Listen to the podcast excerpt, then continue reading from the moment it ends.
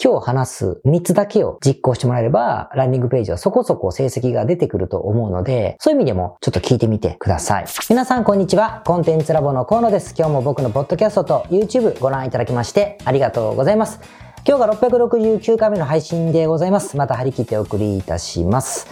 じゃあ今日のタイトル、早速いきましょう。えー、超簡単。売れるランディングページにする方法ということでお送りしたいと思うんですが、売れるランディングページの作り方とかですね、売れるウェブサイト作り方、コツとかね、こういうような言葉で、検索って皆さんも何十回もしたことがあると思うんですよ。もしくは、そのようなテーマの動画とかね、YouTube とかももう何時間見たかわからない人も多いと思うんです。だってね、ユーザーが最初に見るページがランディングページって言いますけれども、この成果によって収益がすごい何倍も差が出てくるので当たり前かなと思います。だからこそ、ベテランの人であれば、ベテランの人ほど、それで成果を出してきた経験が終わりだと思うんですよね。僕ももちろんそうです。まあ、仕事柄っていうのもあるし、自分自身が自分の会社のためにってこともあるんですが、やはりこのランニングページどうやったら売れるかというのは、もう15年ですね。もう何百何千時間費やしたかわからないぐらい試行錯誤してきましたし、成果もそれだけ出してきてるなというふうに自負は、あの、してるんですね。でもですね、不思議なもんで、この気持ちというか、こういう感覚をビジネスが軌道に乗ると結構忘れちゃうことってありません？忘れちゃうというか、後回しになってることってあると思うんですよ。なんでかというと、やっぱビジネスは生き物なので、軌道に乗ったらですね、ランニングページをどうやったら売れるようにするかという以外のガチャガチャした問題とか課題とかですね、はたまた新たにやりたいことみたいなのができてしまって、まあ、後回しになったり、おざなりになることが多いと思うんですよ。まあ、軽視するって感じですかね。例えばスタッフにもう作っときなさいというふうに丸投げしちゃって、ろくにチェックもしないとか、自分で作るときには、もともと売れるランディングページのセオリーの通りやったからうまくいったはずなのに、今私が表現したいことはこうなのよみたいな風になっちゃったりしてですね。だからいまいちなんか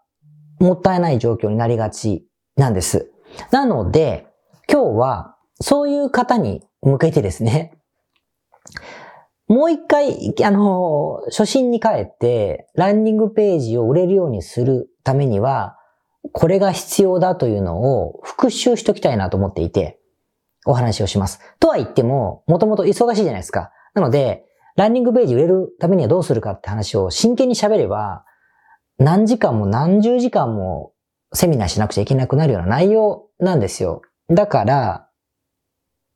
どうせそれだとやらないじゃないですか。なので、ほんと超簡単に、すぐにできることを3つほど取り上げてお話をしますので、一回振り返ってもらって、忙しいと思いますけども、あ、あ、それやってなかったなっていうこの3つだけをすぐに取り入れてほしいなと思って今日はそのお話をします。ということはですよ。ということは、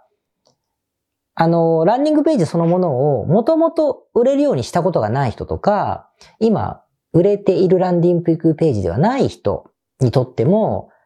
簡単な話になっているので、その方にとっては、今日話す3つだけを実行してもらえれば、ランニングページはそこそこ成績が出てくると思うので、そういう意味でもちょっと聞いてみてください。じゃあ、えー、早速いきます。超簡単って言ったぐらいですから、本当に簡単に話します。本当に簡単に話します。で、この今日話す簡単な内容の大前提として、ランディングページのコンバージョン率を上げるためには、とにかくファーストビューを大事にしてほしいんですね。ファーストビューって何かというと、ページを、まあ、クリックしたりタップしてふわっと出ますよね。自分のページがパッと出た時に、出た時の見える範囲のことです。ファーストビューですね。だから、スクロールしたりとか、うん、まあ、スクロールしたりとか、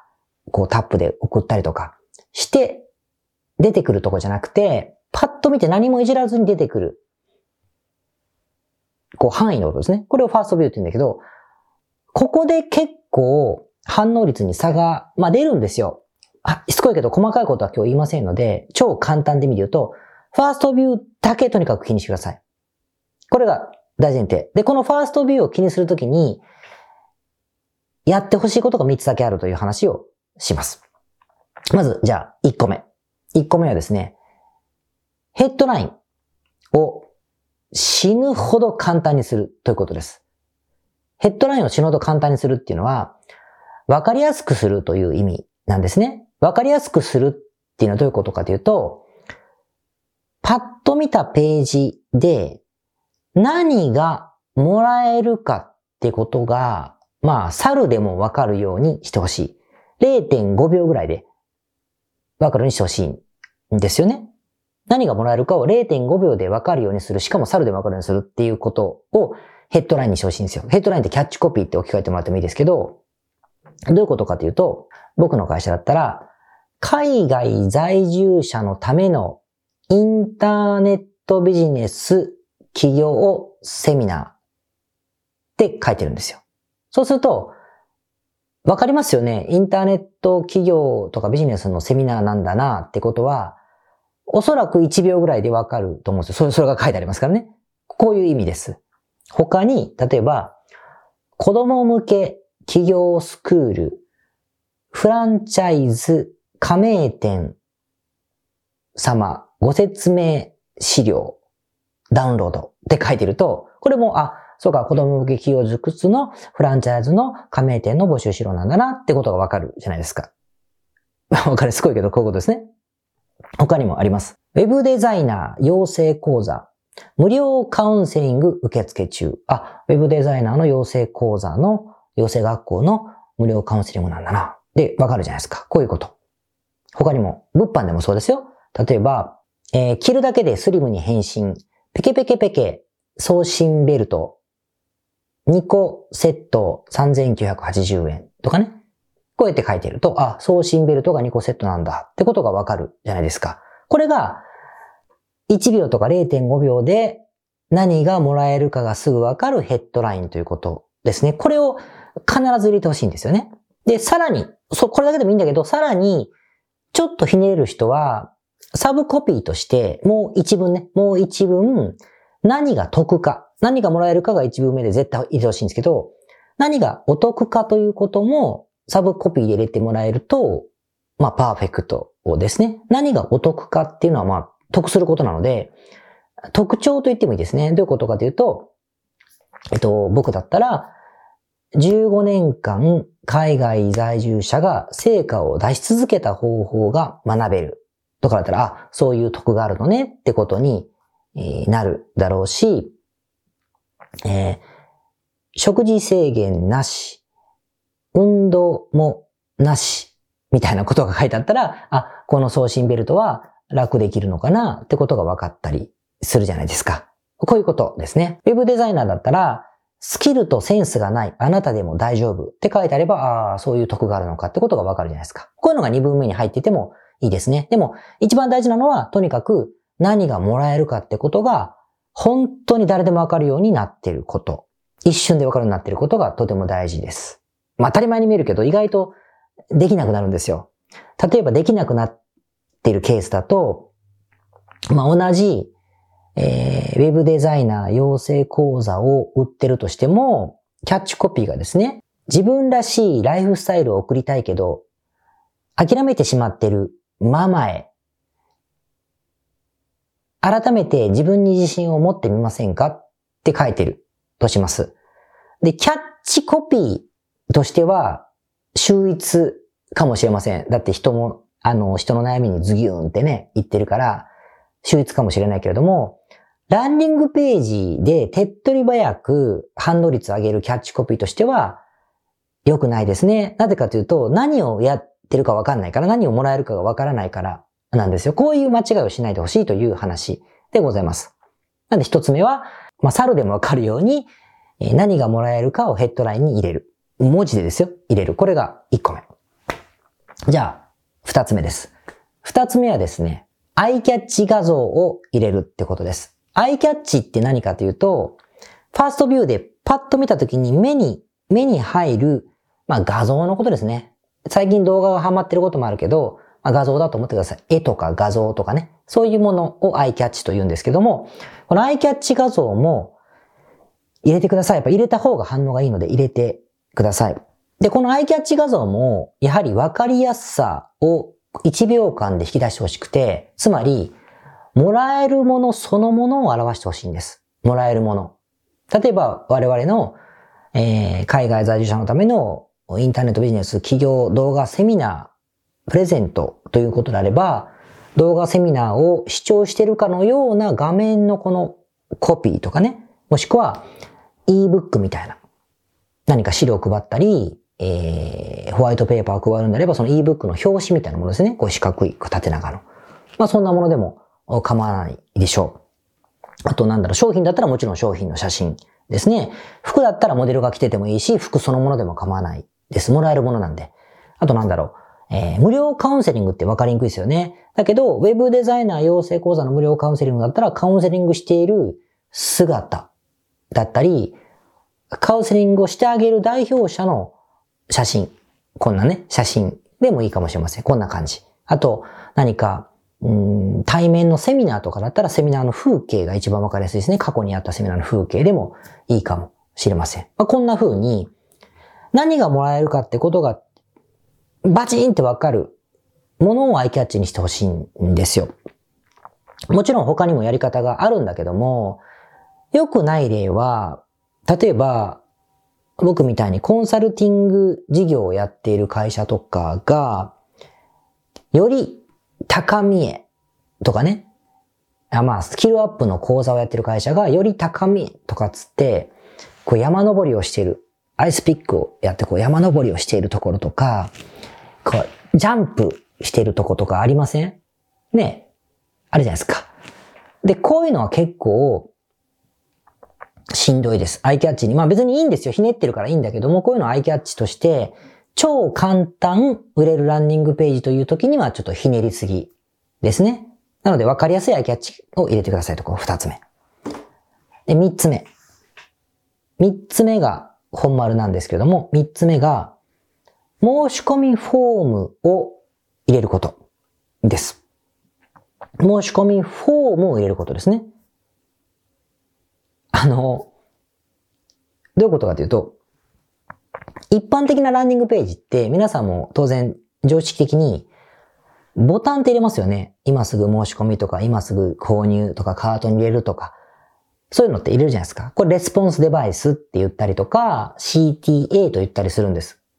Call to Action ですね。言ったりするんですけども、このボタン入れる人はいっぱいいて、いるんです。いるんだけども、このボタンをクリックするよりも、ここの、ここにもうフィールドが入ってる方がいいって話ですね。名前とメールアドの欄とか。もしくは、あの、メールアドレスだけ取るんだったらメールアドだけの欄があってもいいんだけどね。でも大体名前とメールアドとか、名前とメールアドと住所とかいう風になってると思うんですが、このフィールドそのものも入れてしまった方が、やっぱ簡単にコンバージョン率は上がります。で、もし入れるのが難しかったら、クリックしてふわっとスライドするよりも、クリックしたら申し込むフォームがふわっと出る方がよりいいかもしれませんね。もしくはこう、申し込みフォームが右にパッパッと展開する場合も、ポッ、ポン、ポンと。要は、ファーストビューが出たままフォームがあってほしいんです。あの、表現の仕方は自由なんですけどね。これをすると、まあ、驚くほど、やっぱコンバージョン率が上がるようになります。で、まあ、なんでかっていうと分かりやすく、してるからという以外に、楽だからですね。やっぱユーザーっていうのは楽なれば楽なほど申し込み率が上がるので、ここは間違いないだろうなというふうに思います。だからといってね、だからといって、例えば、有料の商品を売るのに、住所とか何にも聞かずに、支払い方法も何も言わずに、申し込みのプロセスも何も明示せずに、メールアドだけいきなり入れさせるとかだったら、混乱しますよね、こう、お客さんが。あれ？これから何をするんだろうと思うか、そういうのはダメなんですよ。もちろんこれからのプロセスが分かった上でっていう前提はあるけれども、ただ、大枠で言えば、やはり、えー、入力フォームっていうものが、ファーストビューの中にあった方が、反応率は上がります。この3つだけです。いかがですか？もう一回まとめますよ。1つ目。何がもらえるかってことをヘッドラインに入れる。2つ目。何がもらえるかがわかりやすいアイキャッチ画像を入れる。ヘッドラインとアイキャッチ画像を入れる。そして、申し込みフォームもつける。ボタンもつける。これだけ。ヘッドライン、アイキャッチ、フォーム。まあ、パソコンだったらヘッドライン、うん、アイキャッチ、フォームかな。まあ、こんな並び方ですね。そんな風にしていただけると、反応率は結構簡単に上がるだろうということです。いかがですかね？結構ベテランの方って僕もそうなんです。この間違いよく犯すんだけど、意外とやってないんですよね。こう、どんどんどんどんやってるうちに忘れるっていうか、多分、このランニングページで反応率上げないと、私はやばいみたいな感じじゃもうないでしょ？だからね、適当になるんですよ、結構。もちろん悪くないです。それで売れ、売れない、ゼロでってことはないですからね。だけど、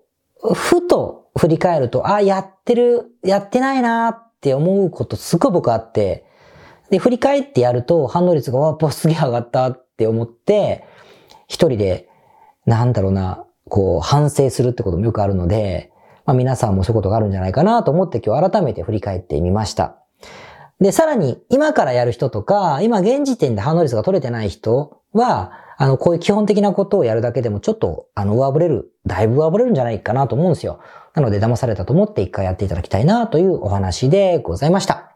今日はこんな感じで超簡単つったから、時間も超簡単にしました。ってことでまた、えー、来週。はい。それでは669回目の雑談でございます。今日の雑談はですね、健康診断で C 判定という話をしたいと思います。結構久々にですね、健康診断を受けました。まあちょっと事情があって、人間ドックではなくて一般的な健康診断ですね。僕50超えてるんで、あの、成人病なんとかみたいな、生活習慣病か、みたいなものも、あの、含めた健康診断なんですが、で、プラス、あの、胃カメラを飲むようなものですね。でちなみに僕胃カメラは、あの、すごく辛いので、いつも、こういう、なんつうんですか、眠りながらやる胃カメラをやっているので、まあ、心地よく終わったわけでございますが、その結果がこの前帰ってきたんですよ。久々だったんです。あの、2、3年ぶりですかね。やってなかったんで。だだけど、うすうす分かったんですよ。うすうす分かってました。なぜかというと、血液検査の結果が、多分、ある項目ですね。あの、ある項目って言っておきますけど、ある項目が悪いだろうなと思ったんですよ。なぜかというと前から悪かったんで。悪いだろうなと思ったんですよ。そしたら案の定悪くてですね、C 判定でございまして、えー、要経過観察ですね。治療までいらないけど、あんたこのままやばいよみたいな値でございましてですね、あ、やっぱりかと思いました。で、もう想像つくと思うんだけど、あその値というのは、まあ中年あるあるの値でございまして、要するに改善するためには、運動しろ。運動ね、運動しなさいってことと、酒を飲むな。お酒を飲むなということ。そして、えー、脂っこい食事をするなという、この3つなんですよ。あと、まあ、ストレス溜めるなとかあるけどね、これはまあ置いといて。これやんなくちゃいけなくて、分かってましたよとずっとね、ああ、そりゃそうだろうなと思いましたということですね。でも、やっぱお酒って飲みたくなるじゃないですか。なるんですよ。でしかも僕は、そんな飲みませんの量を量本当飲まないですよ。ビール、ビール350の缶ビールを1本飲んで、ほんとちょっと、焼酎とか、ちょっとウイスキーのね、ハイボールとか、ちょっとワインとかぐらいしか飲まないわけですよ。いやいやいや、みたいな。酒じゃないでしょ、みたいなことをずっと言い訳をしたくなるし。あと運動もですね、いや、週に1回絶対サーフィン行ってますけど、みたいな。俺サーファーっすけど、みたいな、があるわけですよね。で、またもう一回2月とかなるとまた数も増えますし、みたいな。まあ、ハワイとかで毎日やるならいいけど、ランニングとかもうやったらんないよ、みたいなのがあるわけですね。運動は。運動は。で、脂っこい食事も、いや別にしてませんけど、みたいな。胃腸がもともとこう弱いので、いや、そんな脂っこいものばっか食ってませんけど、みたいな風に思っているので、まあ、要は何もしたくないんですよ。未だに。と思って、いや、これはね、ちゃんと、そういうアドバイスを受けようと思ってですね、流行りのチャット GPT ですね。僕、あの、バージョン4なので、あの、お金払ってるんで、えー、頭が良くなったチャット GPT に、いろいろ質問しました。えー、僕はこういう血液検査が、の値がこの数字だと。で、こういうアドバイスを受けているけれども、実際、お酒はこの量ですと。何ミリグラムのアルコールを毎日取ってます。運動はこれぐらいのことをしていますと。じゃあ、今のままで大丈夫だよね みたいな質問をしてみるとですね、やっぱりチャット GPT は頭がいいので、いえ、そういうことであれば、あなたは毎日の、なんだっけ、30分以上のウォーキングと、え、お酒の量はペケペケでやらない方が、あ必ず値が良くなりますので、それをお勧めします。詳しくは医療機関に受けてください。みたいな答えをしてくるんですよ。うん、ふんふんふんふん。あ、そうか、GPT は俺の質問の仕方で答えが変わるから、これ聞き方が間違ったんだなと思って、今度はアルコールだけ？アルコールだけ僕はこの量飲んでるんだけど、えー、この血液検査の値がいくらだけど、これはアルコールは関係なかったよね？みたいな。この量だったら大丈夫だよね？って言ったら、いえ、アルコールはどうのこうのって、やっぱあなたはダメだって答えが返ってきたり、運動についても、いやいや僕は週1回これぐらいの時間サーフィンしてるので、運動も別にそんなに、あの、関係ないよね、みたいな。ことをあの、入れてみても、いやいや、運動はその量だと足りないので、えー、1日何分以上のウォーキング、もしくは週何回以上のランニングをしてくださいとかって出てきてですね、全然思った通り答えてくれないですよ。で、僕は、こう、誘導ジムをたくさんして、いや、よだれ出ちゃった。あの、そう出てるけど、体質があるからあなたは大丈夫よって言ってほしかったんですよ。な、なんですけど、やっぱりね、AI は冷たくてですね、もうとにかくどういう答え方をしてもらっても、あの、GPT-4 って1日100回の質問しかできないのに、その、ね、回数を使ってね、もう何回質問しても、あなたは運動しなさい、えー、酒飲むなってしか出てこなくてですね、ああ、と思って、もう観念しました。なので、ちょっと、あの、ウォーキングとね、まあサーフィン増やすかもしれませんけど、ウォーキングとですね、お酒をちょっと控えるということをやっぱりやるしかないかなと思って、もうずっと昔からこの値悪かったんですけど、覚悟したという話でございました。で、思ったんですけど、この AI がね、えー、社会を変える、人の仕事を奪うというか、人の仕事が変わってしまう、仕事がなくなるとよく言われていますよね、この1ヶ月、2ヶ月。僕これ賛成なんですよね。あの、すっごい興奮してるし、ね、自分でも興奮してるし、うわ、これ変わるなと思って見ているの賛成なんですけども、こういうね、人間の機微というんですか、今回の僕みたいに、いや、そういうことじゃなくて、お前は大丈夫って言ってほしいんだよ、みたいなことを忖度して答えてくれたりするのは、まだ弱いですね。その文脈から、行間から僕の言っている望み、つまりノンハーバルな、当然言語処理の AI ですから、ノンハーバルなコミュニケーションはできるわけないじゃないですか。ね。なので、こういうところは無理なんだなっていうことですよ。だから逆に、ノンハーバルなコミュニケーションとか、察知ができるのって人間同士って結構できるところがあるじゃないですか。洋館を読むみたいなところがあるので、これは、できれば、まあずっと仕事はなくならないというか大事な仕事になるんだろうなと思ったりしたという話でございました。なんか自分が運動したくないことを無理やり結びつけましたけど、ということで皆さんも、あの、健康診断、人間ドック行ってくださいね。ということでまた、来週。皆さんこんにちは。コンテンツラボの河野と申します。この YouTube チャンネルをご覧いただきましてありがとうございます。え普段は在住の起業家の皆さんにインターネットを使ったビジネスのサポートをさせていただいております。これまで、え約3000人の方々のビジネスのサポートを行い、すべてのクライアントさんの売上総額は300億を超えているぐらいだと思います。えこのチャンネルではそんな経験をもとにインターネットビジネスもしくはインターネットを使った起業について、え詳しく役に立つ情報をお送りするように心がけております。海外においての事例もとても豊富に含んでいますので、日本の方にも適用できることがとっても多いと思っております。ぜひチャンネル登録をして配信をご覧になってみてください。ポッドキャストをお聞きの皆様、こんにちは。コンテンツラボの山口よしこと申します。普段はサンフランシスコに住んでおりまして、日々現地からコンテンツラボのお仕事を行っています。いつもご視聴ありがとうございます。いつも聞いてくださっている海外在住の方、日本在住の方、起業して制約のない自由なライフスタイルを実現したいと思っていませんか？今日はそんな皆様にですねお知らせとお願いがありましてこんな風に最後にお邪魔させていただいています。そのお願いというのはですねコンテンツラボのコンサルティングサービスについて知っていただくということです。で、あのー、番組の中でも河野が時々メンバーさんと呼ばせていただいていることがありますのでご存知の方も多いと思います。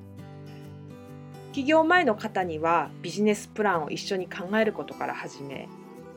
起業後の方には集客組織化異業種展開だったりはたまたお金の残し方とかそして望むライフスタイルの実現というところまでですね。メールやオンライン通話でのコンサルティングのほかに学べる仕組みとしてあの定期的に私たちの方からコンサルティングを受けていただいているメンバーさん用に教材をあのお配りしたりですね。あと世界各地にお住まいの起業してビジネスの広がりを目指す日本人の方同士とつながれる仕組みを取り入れたりといったコンサルティングやコミュニティ参加が全て入ったサービスになっております。私たちのクライアントさんは7割が海外在住者在住者さんでですね。3割が日本にお住まいの方です。これから起業したい方、すでに起業している方、あとはあの起業して少し時間が経ってもうあの成長期に入られている方皆さんそれぞれあのビジネスのステージはそれぞれですけれどもとても刺激的にご一緒させていただいています。でよく聞かれるのですけれども海外在住ということにかかわらずですね私どもでは日本に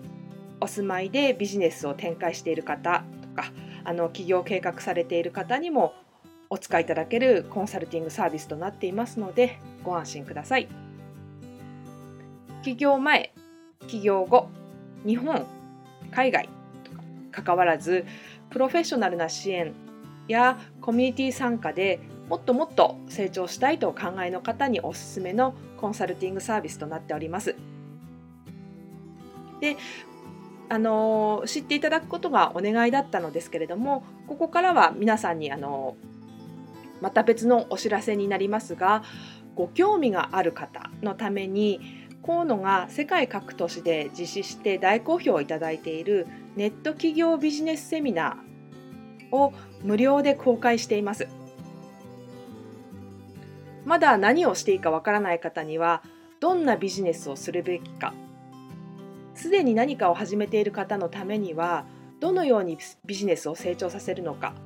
といったような濃い内容をですね4時間以上でとても詳しくお話ししています。もちろんあのコンテンツラボの強みとして今まであの一緒にサポートして大きくなってきた実際起業されている方たちの生の声も聞けてしまう貴重なものになっています。そしてさらに特別に今回取り下ろした「How to」というものを含めた実践編のセミナーも特別にご覧いただけるようになっております。ネットショップを始めてみたい。とかサービス業をしてみたい。コンサルティングやコーチング業をやってみたい。自分の持っている情報を売ってみたい。などですね。全てカバーしている動画セミナーになっています。で先ほども申したように視聴は無料となっておりますので今すぐこのメールの中にある概要のリンクをクリックいただくかコンテンツラボという名前で検索して動画を請求してご覧になってください。